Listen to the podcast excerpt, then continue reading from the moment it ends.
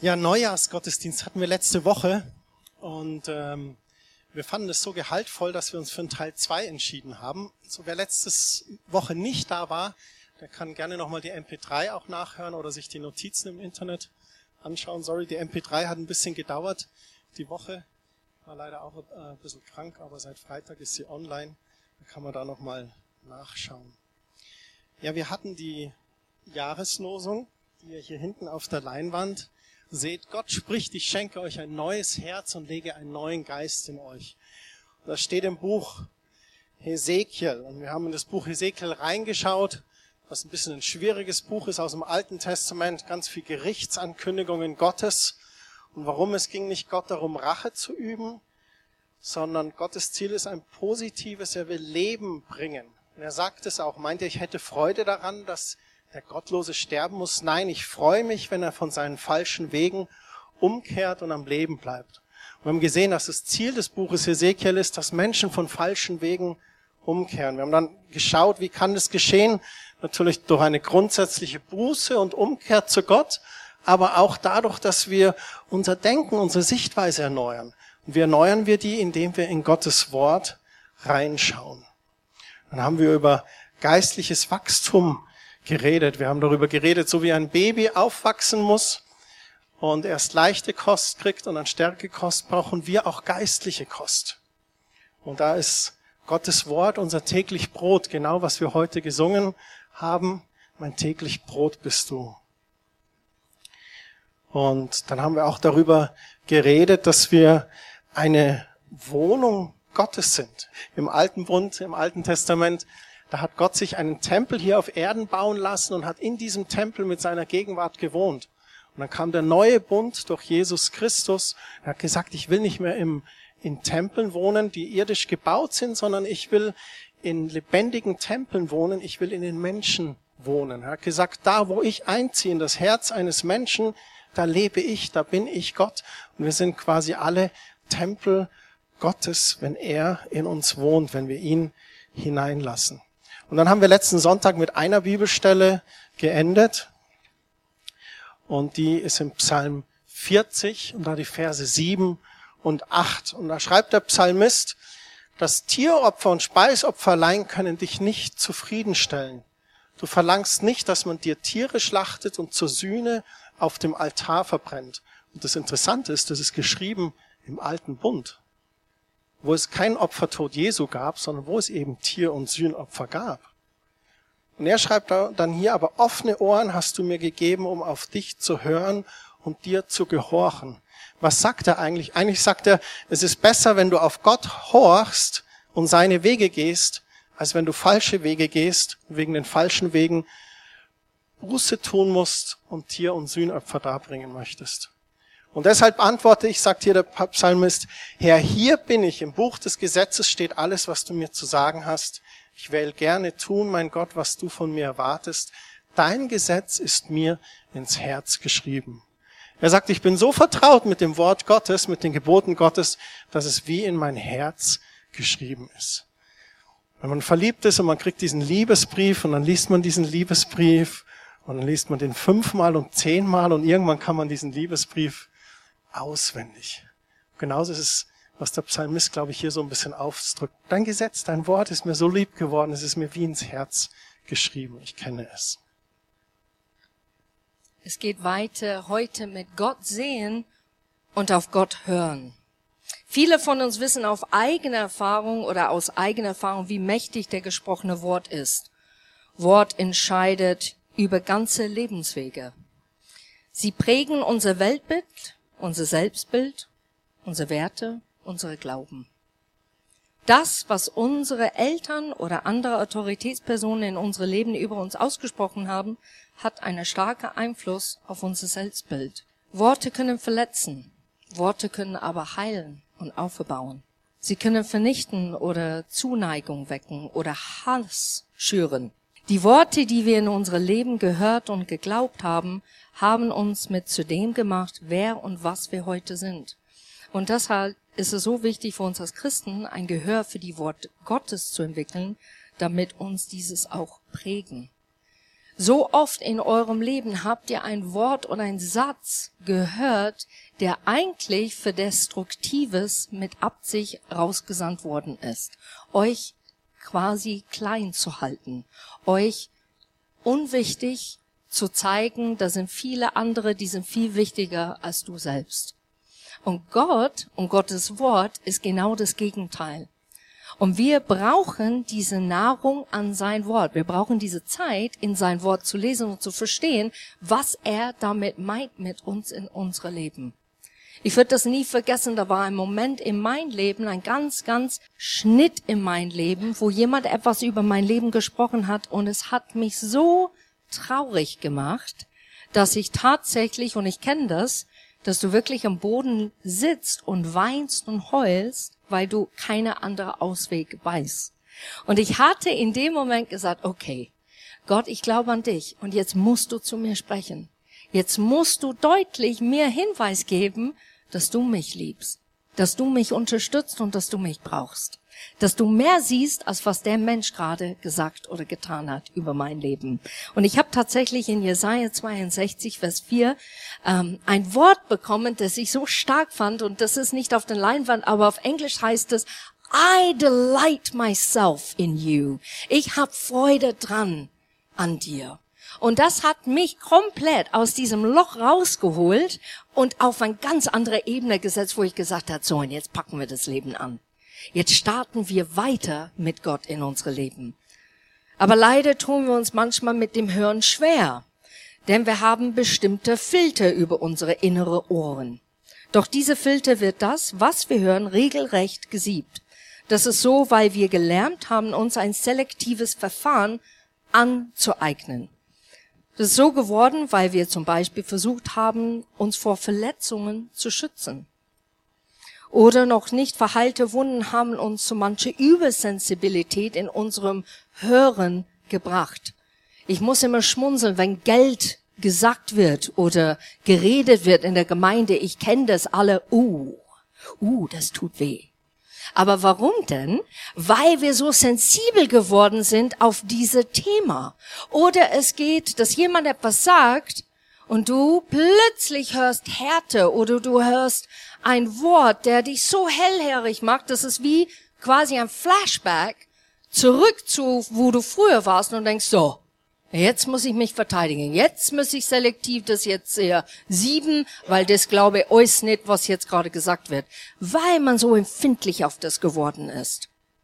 Manche Christen sind geradezu Spezialisten beim Lesen der Bibel oder beim Hören einer Predigt, die Aussagen ganz gefiltert zu hören, so dass sie sich schwere Lasten auflegen oder sich das Gefühl geben, von Gott eine Versage zu sein. Doch Gott kann unser inneres Ohr heilen und verändern. Dazu braucht er uns ganz ehrliches und authentisches vor Gott kommen. Gott braucht nicht lange Gebete. Der braucht dich nicht lange reden. Der braucht einfach, Herr, hier komme ich und ich bin verletzt oder das tut weh oder ich zweifle gerade oder weißt du was, ich brauche jetzt gerade etwas von dir zu hören. Ich brauche Wegweise. Hilf mir doch. Weil wir wissen, dass er nur Gutes für uns hat, können wir es wagen und uns ganz verletzlich und sogar nackt, geistlich gesehen, vor ihm zeigen.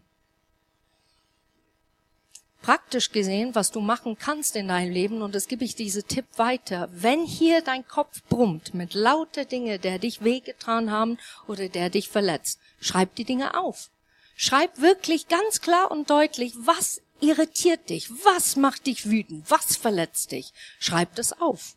Krieg die Klarheit aus, erstmal was das ist. Und dann, und ich möchte euch ermutigen dazu, nicht nur so zu beten, wie wir beten mit unserem Munde, sondern manchmal ist es ganz kostbar, ein Gebet aufzuschreiben. Und das wirklich so aufzuschreiben, weil du überlegst erstmal, was will ich wirklich von Gott und was schreibe ich auf, der sein Herz berührt, aber meine ganze, was mich aufwühlt, auch da drin hält. Dass er das nehmen kann und antworten kann. Und manchmal schriftliche Gebete nutzen so viel. Jeremia 29, Vers 11. Denn ich allein weiß, was ich mit euch vorhabe. Ich, der Herr, werde euch Frieden schenken und euch aus dem Leid befreien. Ich gebe euch wieder Zukunft und Hoffnung. Gottes Gedanken über uns sind gut und das ist der grundlegende Wahrheit, die wir hören und verinnerlichen dürfen. Die Aussage, dass er eine positive Zukunft für uns hat, zeigt uns, dass Gott tatsächlich auf unserer Seite ist. Ist das nicht beruhigend? Gott ist wie der Cheerleader in unser Leben. Der ist immer derjenige, der sagt, go, go, go, du schaffst es schon. Du kriegst es schon hin, ich bin doch bei dir, ich bin sogar hinter dir, ich bin an deiner Seite, ich bin überall. Ich bin bei dir. Du schaffst es, glaub an das, weil ich glaub an dich. Wir dürfen uns ihm anvertrauen und lernen durch das Hören auf sein Wort und seine Stimme, was unsere wahre Identität in Christus ist.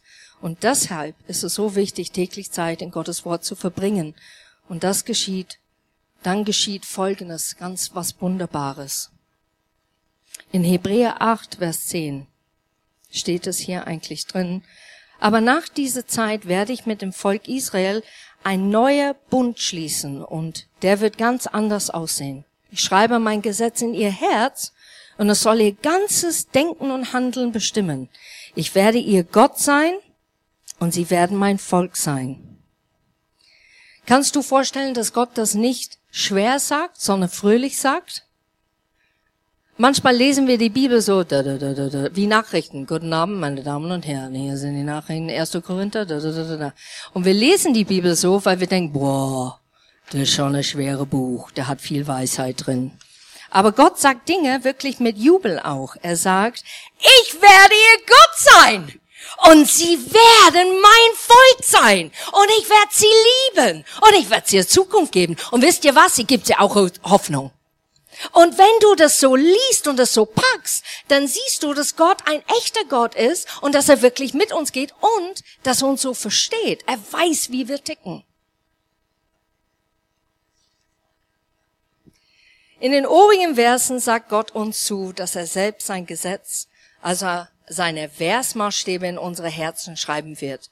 Und wenn dies geschieht, dann wird Gottes Wort anfangen, unser Denken und Handeln zu durchdringen. Unsere natürlichen Augen können Gott und geistliche Dinge nicht sehen. Aber wir sehen beispielsweise den Vorgang der Vergebung. Wir rechnen damit und nehmen es in unsere Herzen mit unseren geistlichen Augen wahr. Wir sehen Gnade nicht, aber sie ist der Basis unseres Lebens. Wir sehen Jesus nicht, aber wir vertrauen ihm. Wenn wir jedoch anfangen, mit unseren geistlichen Augen des Herzens zu sehen und den geistlichen Ohren des Herzens zu hören, dann werden wir unsere leiblichen Augen die Auswirkungen sehen, die uns uns vertrauensvolle Entscheidung des Glaubens resultiert. Ein Gebet, was man sagen kann, ist, Herr, lass mich sehen, wie du siehst. Hören, wie du hörst.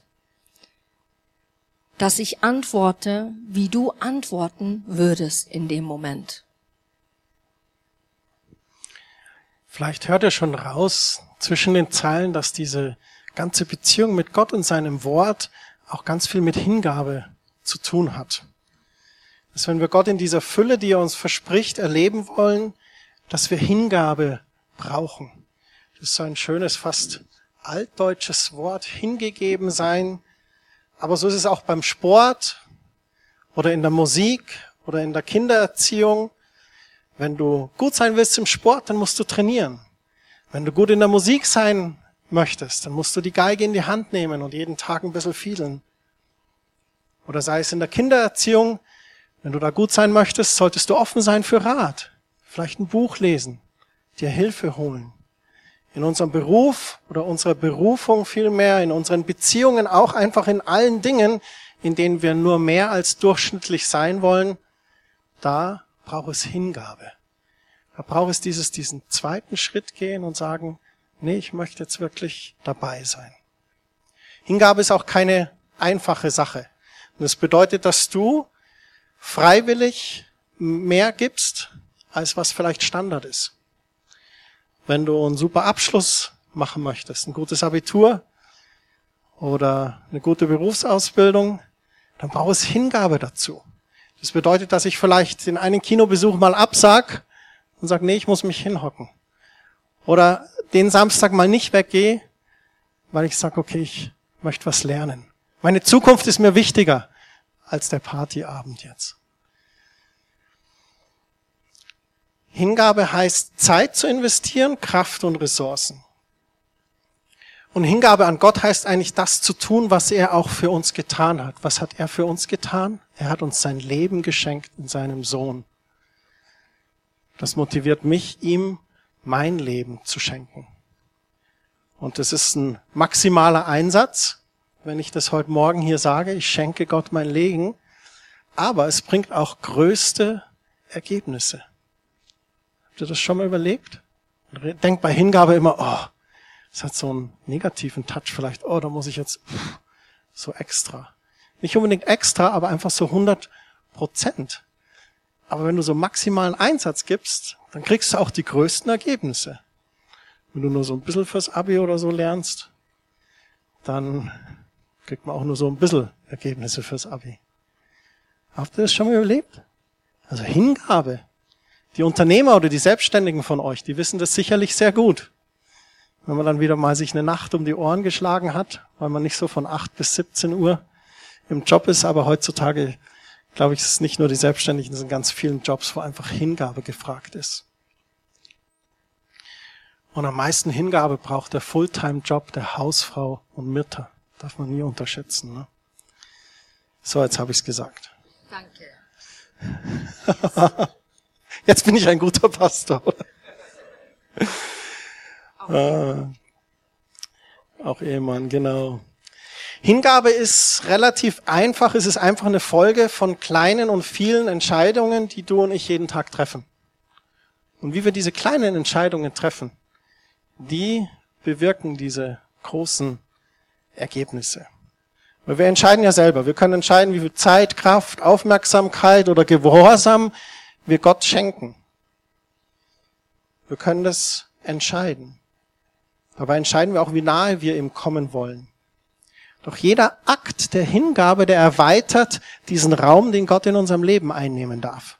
Jede weitere Entscheidung auf ihn hinzu gibt ihm mehr Raum in unserem Leben. Wenn er mehr Raum in unserem Leben hat, desto mehr haben wir von Jeremia 29,11 in unserem Leben. Hoffnung, Zukunft, Gottes Plan und Willen. Wir können ehrlich sein, das selbstbestimmte Leben aufzugeben ist nicht leicht. Wir wollen gerne Kapitän unseres Lebensbootes sein. Es widerspricht auch total dem Zeitgeist, dem eigenen Ego, den Platz auf dem Thron unseres Lebens zu verweigern. Der Zeitgeist sagt, du bist doch wer, du sitzt auf dem Thron deines Lebens, du kannst machen, was du willst. Doch man kann nicht zwei Herren dienen. Entweder ist Gott der Herr unseres Lebens oder wir. Wenn wir da ein Leben voller Kompromisse führen, dann ist es wie wenn du an so einem Gummiband angebunden bist, das dich immer wieder so zurückreißt. Kennt es vielleicht von den Fußballern, wenn die trainieren an diesem Gummiband, aber dann zieht es sich doch wieder zurück und du bist ständig so hin und her. Es reißt einen wieder zurück. Man hat sich geistlich ein Stück vorwärts gekämpft und die Kompromisse, die ziehen einen wieder zurück. Du schwimmst dich ein bisschen frei, dann, noch, dann kommt die Unterströmung der Welt und es zieht dich zurück. Das passiert, wenn wir da Kompromisse machen. In Matthäus 16, Vers 24, da steht, dass Jesus zu seinen Jüngern sprach und er sagte, wer mir nachfolgen will, der darf nicht mehr sich selbst in den Mittelpunkt stellen, sondern muss sein Kreuz auf sich nehmen und mir nachfolgen. Was ist dieses Kreuz? Nun, es ist ein Symbol, glaube ich, dafür, dass Jesus schon sagt, ich nehme auch mein Kreuz auf mich.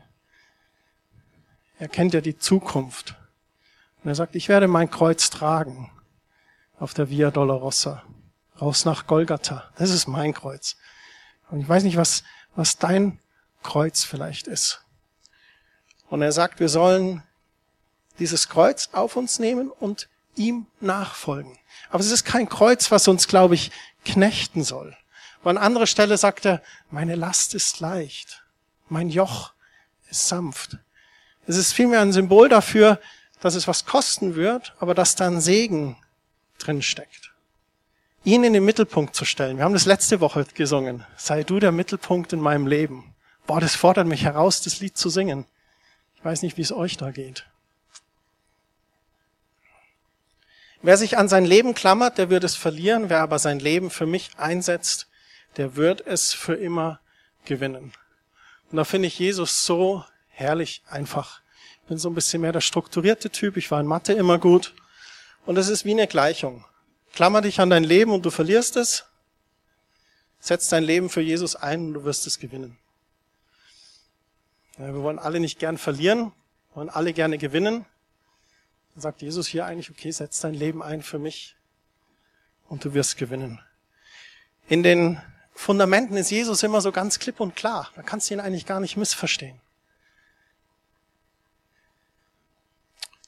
Vor ein paar Wochen war ich mit einem Freund unterwegs und dann haben wir geredet und er hat gesagt, mein Christian, ihr habt schon viel durchgemacht. Und aber wenn man euch dann so hört, dann scheint es, ähm, hat dann auch gesagt, ich will jetzt nicht falsch klingen, es ist nicht, dass es unkompliziert oder einfach ist, es nicht. Aber es wirkt immer so wie, ja, bei den Staudingers, da haut es immer irgendwie hin. Tochter fast gestorben, da sind sie drüber hinweggekommen. Und vielleicht ein paar andere Dinge, die Freunde von uns kennen. Und ich dachte dann auch, ja, aber so will ich nicht, dass das nach außen wirkt, weil es fällt nicht leicht. Und da habe ich echt lange drüber nachgedacht. Das hat mich zum Nachdenken gebracht. Da habe ich gedacht, okay, was ist es dann eigentlich? Und ich kam für mich zu der Lösung, dass ich in all diesen Momenten mein zerbrochenes Herz immer auf den Altar gelegt habe und dann mit einem belehrbaren Geist in Gottes Wort geschaut habe. Weil ich wusste, er ist die einzige Lösung, er ist die Quelle. Und hier habe ich gesträubt, Kompromisse zu tun, sondern habe mich ausgerichtet auf ihn. Und das ist, glaube ich, das, wo es dann hinhaut. Ein zerbrochenes Herz auf den Altar zu legen und einen belehrbaren Geist zu haben, wenn wir in Gottes Wort schauen. Und keiner von uns ist perfekt. Wisst ihr, jeder verbockt's mal oder macht Fehler. Aber ich liebe das so schön, was im Johannesbrief steht. Wenn wir unsere Sünden bekennen, dann erfüllt Gott seine Zusage treu und gerecht. Er wird uns unsere Sünden vergeben und uns von allen Bösen reinigen. Und das ist so ein Prozess, wo wir einfach in unserer Beziehung mit Jesus wachsen dürfen. Das nennt sich Jüngerschaft, wo wir immer reifen dürfen, so wie ein kleines Baby anfängt zu laufen und dann äh, in die Pubertät kommt und erwachsen ist. Genauso ist es mit unserem geistlichen Wandel. Und diese Jüngerschaft mit Jesus dürfen wir so wachsen. Und dann fallen wir mal hin und dann hilft er uns wieder auf. Und dann sind wir so ein bisschen in der Pubertät, sind an diesem Gummiband der Kompromisse. Aber dann ist er treu und gerecht und vergibt uns. Es tut mir leid, Herr. Habe ich echt verbockt. Hilf mir, den schmalen Weg zu gehen. Und so nimmt er uns Stück für Stück und trägt uns und lehrt uns durch sein Wort. Jetzt kommen wir natürlich zu unser Lieblingsthema, mündig sein in Christus. Es ist so wichtig, dass wir selbstständig in Jesus leben und agieren dürfen. Und äh, steht in Epheser 4, 11 bis 13, ähm, und hier steht es einfach, einige hat er beauftragt, Gemeinden zu gründen, einige reden in Gottes ausdrücklichem Auftrag und andere gewinnen Menschen für Christus. Wieder andere leiten die Gemeinde oder unterrichten sie in Wort Gottes oder Gottes Wort. Weiter geht's. Sie alle sollen die Christen für ihre Dienst ausrüsten, damit die Gemeinde Jesu aufgebaut und vollendet werden kann. Und wenn das geschieht, werden wir im Glauben immer mehr eins werden und Jesus Christus, den Sohn Gottes, immer besser kennenlernen. Wir sollen zum mündigen Christen heranreifen zu einer Gemeinde, in der Christus mit der ganzen Fülle seiner Gaben wirken kann. Das ist genau der springende Punkt. Wir sollen mündig werden, damit wir das Richtige tun in unserem Leben, damit wir auch die richtigen Entscheidungen treffen.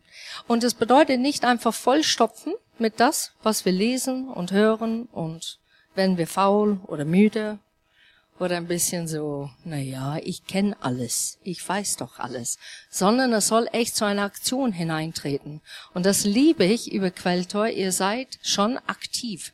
Ihr seid aktive Christen. Ihr hilft. Mein Weihnachten Schuhkarton finde ich super. Finde es gigantisch. Was ihr macht mit, äh, wenn wir sagen zu Leuten, wenn ich sagen, wie viele Leute hast du, die so Mitarbeiter helfen und so, sagen ja, die, über die Hälfte der Gemeinde helfen mit. Das ist schon stark. Das ist echt ein Zeugnis für andere Leute, wo du merkst, die haben was begriffen. Nicht nur aktiv, sondern auch das Wort aktiv werden lassen in unsere Leben. Wenn du das Wort Mündigkeit anschaust, dann kommt es so ein bisschen aus dem Mittelalter. Und es beschrieb so die Stellung des germanischen Hausherrn. Und es hatte so zwei Dinge. Einmal bedeutete das, dass der geherrscht hat über das Haus und andererseits aber auch die Verantwortung, dass er Fürsorge leisten musste, dass er für das Haus gehaftet hat und dass er das Haus beschützen sollte. Im juristischen Sinn bedeutet Vormundschaft auch oder Mündigkeit, dass man handlungsfähig ist, dass man die Vollmacht hat zu handeln. Wenn man zum Beispiel nicht mehr bei richtigen Sinnen ist, dann wird ein Vormund bestellt oder man gibt jemand anderen einem Vollmacht, der für einen sorgt und auch geschäftsfähig und geliktfähig zu sein. Also im Leben zu stehen und zu wissen, wie man herrscht im Leben, aber auch wie man Verantwortung nimmt. Fürsorge und Schutz. In Vers 14 heißt es dann, dann, also wenn wir mündig sind, dann sind wir nicht länger wie unmündige Kinder, die sich von jeder beliebigen Lehrmeinung aus der Bahn werfen und durch geschickte Täuschungsmanöver hinterlistiger Menschen ihre führen lassen. Das ist das Tolle der Mündigkeit. Das ist der Bonus. Je länger du mit Jesus gehst, desto fester bist du und wirst nicht mehr so schnell aus der Bahn geworfen. Du wirst auch nicht so schnell durch, durch Täuschungen aus der Bahn geworfen.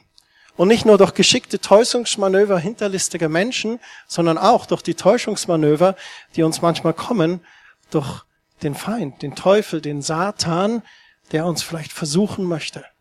Oder der uns auf die falsche Fährte führt. Und es ist jetzt nicht nur so diese typische klassische Versuchung, die fremde Frau oder der Alkohol, sondern es kann sein, du hast irgendwie eine Geschäftsidee und du hörst da auf eine falsche Stimme. Und dann investierst du da ganz viel und nach zwölf Monaten gehst du auf einmal baden und stellst fest, ups, die Idee war falsch. Denkst zurück, hm, das war gerade so eine Phase in meinem Leben, da war ich gar nicht nah bei Gott oder in seinem Wort. Die nächste Entscheidung, die check ich doppelt ab. Darum geht es. Dann sind wir mündig. Wir werden nicht mehr von jeder beliebigen Lehrmeinung aus der Bahn geworfen oder getäuscht. Und dann heißt es, stattdessen wollen wir an der Wahrheit des Evangeliums festhalten und durch die Liebe soll all unser Glauben und unser Handeln sich immer mehr an Christus, unserem Vorbild, ausrichten. Wenn wir mündig werden wollen, dann ist es wirklich notwendig, dass wir die in Liebe gesagte Wahrheit annehmen können. Wenn ich mit Leuten zusammen bin, die ich sehr schätze und die einen Rat geben oder auch in Gesprächen hier vor oder nach dem Gottesdienst, ich spreche mit Menschen und dann kommt ein Rat oder ein Tipp rüber, dann schätze ich das. Und dann nehme ich das gerne an. Und am schwersten tut uns diese in Liebe gesagte Wahrheit, ich sag's extra so, und man kann die Wahrheit einem auch so übers Maul fahren, in Lutherdeutsch, wir haben ja Lutherjahr. Aber die in Liebe gesagte Wahrheit, also die, die aus Fürsorge gesagt wird, die sagt, du halt stopp, wenn du hier weitermachst, dann könnte das schiefgehen. Hast du schon mal so überlegt? Die hören wir nicht so gern. Aber gerade diese in Liebe gesagte Wahrheit, die uns manchmal korrigiert, die hilft uns, mündig zu werden. Wenn das Kleinkind essen kann, dann muss ich ihm nicht mehr nochmal beibringen, oh, schau, so isst man oder Mai kannst du toll essen. Das ist dann uninteressant. Eigentlich geht es darum, okay, wie lernt jetzt das Fahrradfahren? Und wenn man Fahrradfahren gelernt hat, dann kommt vielleicht irgendwann der Führerschein oder sonstige Dinge. Also die Dinge, an denen wir wachsen und mündig werden. Gott spricht manchmal gewisse Themen in unserem Leben an aber tut das nicht, um uns zu ärgern, sondern um uns mündig zu machen, um uns zu helfen, in unserem Leben zu herrschen und Verantwortung zu übernehmen. Deswegen spricht er Dinge an in unserem Leben. Ich finde es interessant, wenn wir sagen, in Liebe in die Wahrheit sprechen. Wir denken, das manchmal ist wie ein Disney-Film. Plötzlich kommt einer und singt und trällert dir was Schönes vor. Was ich dir immer sagen wollte, setz dich doch zu mir. Wir essen Kuchen und während wir Kuchen essen, werde ich dir ganz liebevoll sagen. La, Weißt du, und dann tanzen wir eine Runde. Und wir haben das manchmal echt im Kopf, dass wir so Christen so benehmen sollen gegenüber ein anderer. Aber Liebe in Wahrheit sagen ist einfach so möglich oder so viel wie möglich Jesus reinzulassen in das Gespräch und einfach zu sagen, wie es ist. Und zu sagen, ja, nee, ich glaube, das war der falsche Entscheidung. Ich glaube, da muss man wirklich da Revue passieren lassen. Das macht man nicht. Ohne Kuchen, ohne Disney im Hintergrund und ohne einen Tanz sondern dass man in Liebe Wahrheit sagt. Und weil wir so wenig Zeit haben, werde ich einfach jetzt zu diesem Zitat kommen, was Martin Luther gesagt hat. Im März im 1522 in Wittenberg in einer seiner acht Invokavit Predigten. Ich hab's richtig ausgedrückt.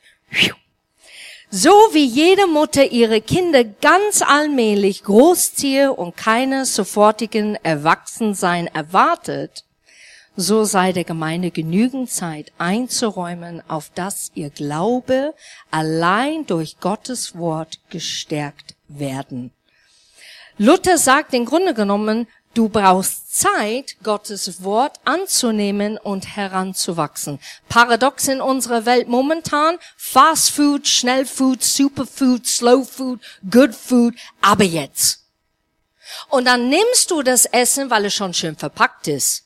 Das ist Slow Food, ist gesundes Food, falls du das nicht wusstest. Langsam herangewachsen in die Erde, schön verpackt und schön weitergeliefert. Und wir haben keine Zeit mehr. Wir haben keine Zeit mehr, selber Essen herzurichten, weil wir in der Arbeit sind, weil wir beschäftigt sind. So, wir machen alles zacke, zacke, zacke, zacke. Und wir denken, so ist Gottes Wort.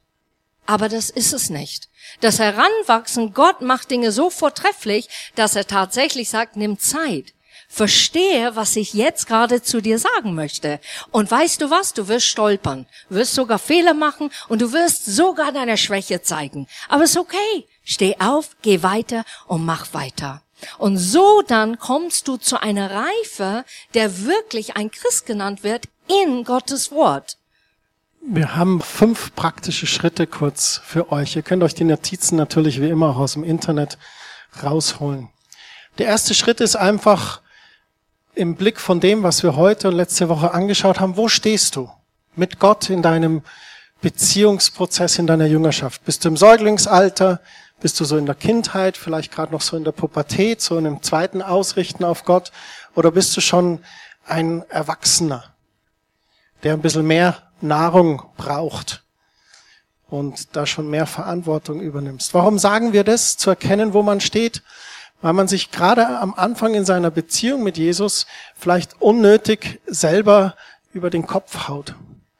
Wenn wir im Säuglingsalter oder im Kindesalter sind, dann macht man einfach Fehler, die passieren.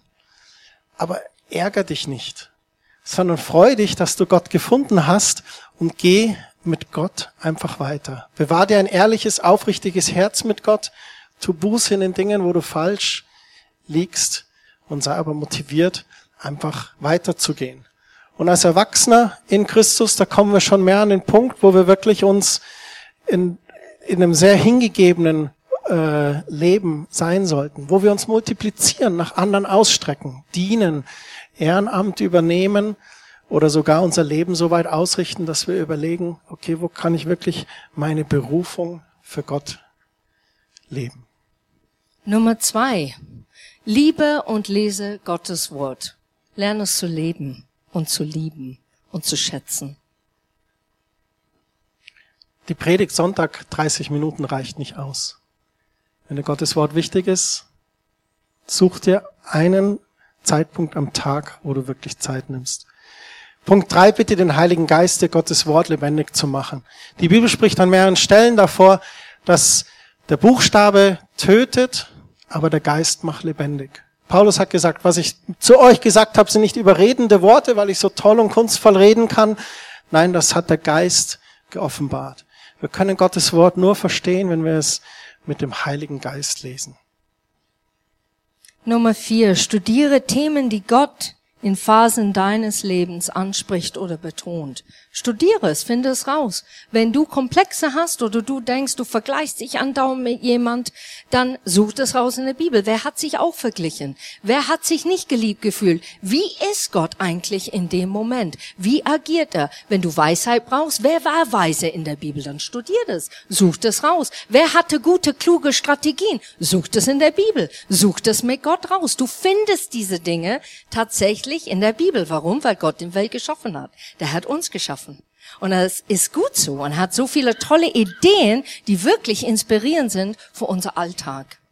Ich habe in meinem Leben erfahren, dass Gott für so eine gewisse Saison seinen Finger auf was in meinem Leben gesteckt hat, wo er gesagt, Christian, das Thema, das würde ich gerne mit dir zusammen anpacken.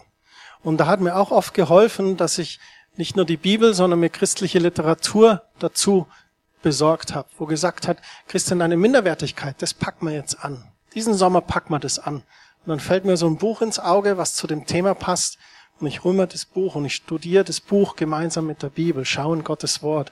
Das können viele andere Dinge äh, sein. Wenn, wenn du zum Beispiel, auch wenn du, äh, äh, wenn man Eltern wird, sagt man das so auf Deutsch, wenn man Eltern wird oder so. Das klingt falsch, aber ist richtig. Und du schreibst Abitur dieses Jahr. Stimmt, sie ist bilingual aufgewachsen. Sie kann weder Deutsch noch Englisch. Ähm, die, ähm, das stimmt nicht so. Aber ganz. lies einen Erziehungsratgeber, wenn du schwanger bist. Wenn das Baby da ist, hast du keine Zeit mehr. Oder so verschiedene Dinge. Ihr versteht, was wir meinen. Und dann der fünfte, letzte Punkt. Handle nach Gottes Wort. Jakobus 1, 22, da heißt es, nun genügt es aber nicht, sein Wort nur anzuhören. Ihr müsst auch danach handeln. Alles andere ist Selbstbetrug. Und es ist wirklich so. Gottes Wort ist dieser Same, der in unser Herz geht. Wenn wir anfangen, auf dieses Wort hin zu handeln, zu agieren, dann werden wir diese Ergebnisse, von denen Gott in seinen Verheißungen spricht, hören. Wenn wir Gottes Wort nur aufnehmen, aber nicht nach Gottes Wort handeln, wird diese Effektivität sehr, sehr beschnitten. Die ist fast bei Null. Wir müssen auf Gottes Wort hin handeln. Wenn wir anfangen, auf Gottes Wort hin zu handeln, dann erlebst du auch Veränderung und wirst Ergebnisse sehen.